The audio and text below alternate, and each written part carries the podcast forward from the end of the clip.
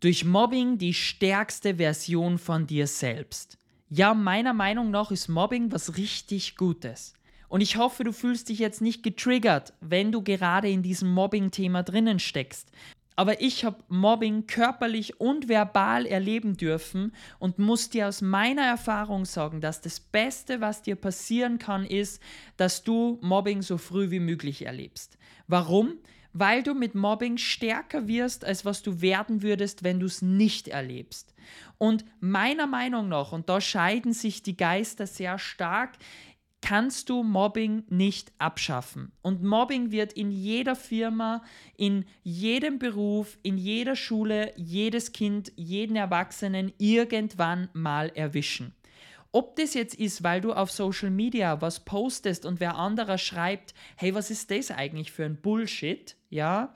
Oder ob das ist, weil du als Kind einfach eine andere Augenfarbe hast wie die anderen und deshalb gehänselt wirst. Es ist einfach so, dass Mobbing irgendwo stattfinden wird. Aber ich sage persönlich, wenn dich Mobbing betrifft, dann ist es natürlich in der Situation das Schlimmste, was du erwischen kannst. Und ich wünsche es auch keinen. Aber ich sage, jeder, der das Glück hat, Mobbing zu erfahren, ist danach eine stärkere Person als zuvor. Und das kann ich da wirklich von meiner eigenen Geschichte erzählen.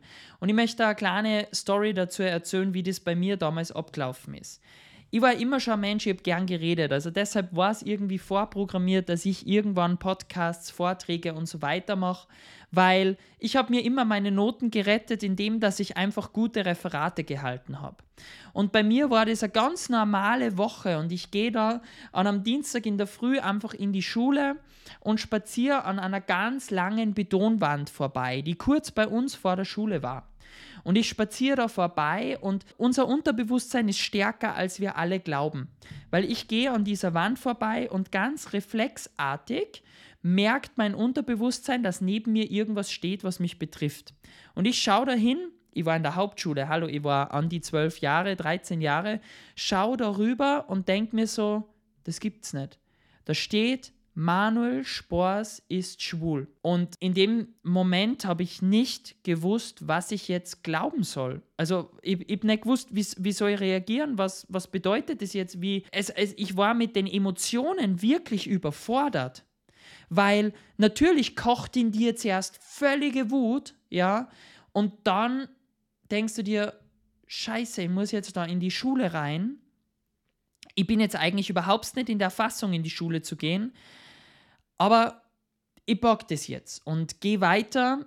Und jeder Schüler, jeder Lehrer ist an dem da vorbeigegangen. Das heißt, ich gehe die Treppen hoch und merke schon, wie sich alle Schüler nach dir umdrehen, weil natürlich in so einer kleinen Hauptschule kennt jeder irgendwie jeden und du merkst so diese kalten Blicke rundherum und es lauft dir einfach kalt den Rücken runter und ich war natürlich tierisch nervös, weil ich nicht gewusst habe, wie soll ich jetzt reagieren. Und ich ging mit gesenktem Blick da die Treppen nach oben, merke eben diese Blicke und war froh, wie ich dann oben angekommen bin und aus meinem ganzen Charme und Co. wurde dann nur noch Wut. Als ich diese Klasse gesehen habe, die Leute gesehen habe und es hat man wirklich, also es war wirklich ein schwieriger Tag für mich, weil ich habe dann echt den Tag in der Klasse durchgezogen, habe den ganzen Tag nichts gesprochen, war dann froh, wie ich wieder rausgekommen bin und ich habe dann das Glück gehabt, dass wie ich daheim angekommen bin, das auch meine Eltern erzählt habe, dass wir das mit einer Nacht- und Nebelaktion alles übersprüht hatten und das am nächsten Tag sozusagen wieder weg war. Nur jetzt könnte man das Ganze ja auf sich belassen, aber ich hatte am nächsten Tag ein Referat und ging wieder in die Schule voller Selbstvertrauen, voller Stärke und habe vor meiner Klasse ein Referat gehalten und habe ihnen allen reingedrückt, dass ich das kann. Habe damals auch von meiner Lehrerin eben so ein 1 Plus mit Mitarbeitsplus und whatever, was halt damals gegeben hat, ja, bekommen.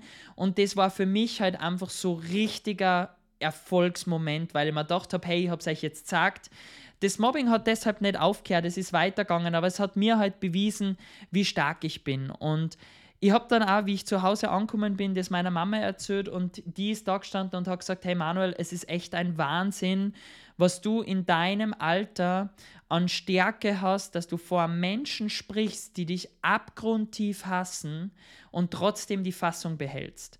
Und ja, deshalb glaube ich, stehen wir auch heute hier. Und was möchte ich dir jetzt sagen? Dass meiner Meinung nach Mobbing nicht verhindert werden kann und es dich entweder so erwischt oder wie mich dann im darauffolgenden Leben auch nochmal körperlich erwischt, aber du in der Situation dann an dir wächst. Und es gibt drei Möglichkeiten, wie du stark genug wirst, dass du Mobbing überstehst und dass du über Mobbing drüber kommst und trotzdem nicht den Sinn und den Willen am Leben verlierst. Und das ist das, wenn du außerhalb dieser, ich nenne sie jetzt mal Mobbing-Bubble, ein Umfeld hast, das so stark ist und dich täglich motiviert. Bei mir war es damals in der Hauptschule eben meine Eltern und natürlich auch Freunde. Aber wichtig ist, dass du auch, wenn dich das als Erwachsener betrifft, du einfach wirklich Freunde hast, die dich da rausziehen weil du dann diese Stärke wieder fühlst. Und wenn die sagen, du schaffst das, komm. Das Problem ist, wenn du weggehst, wirst du dieses Thema irgendwo anders wieder haben.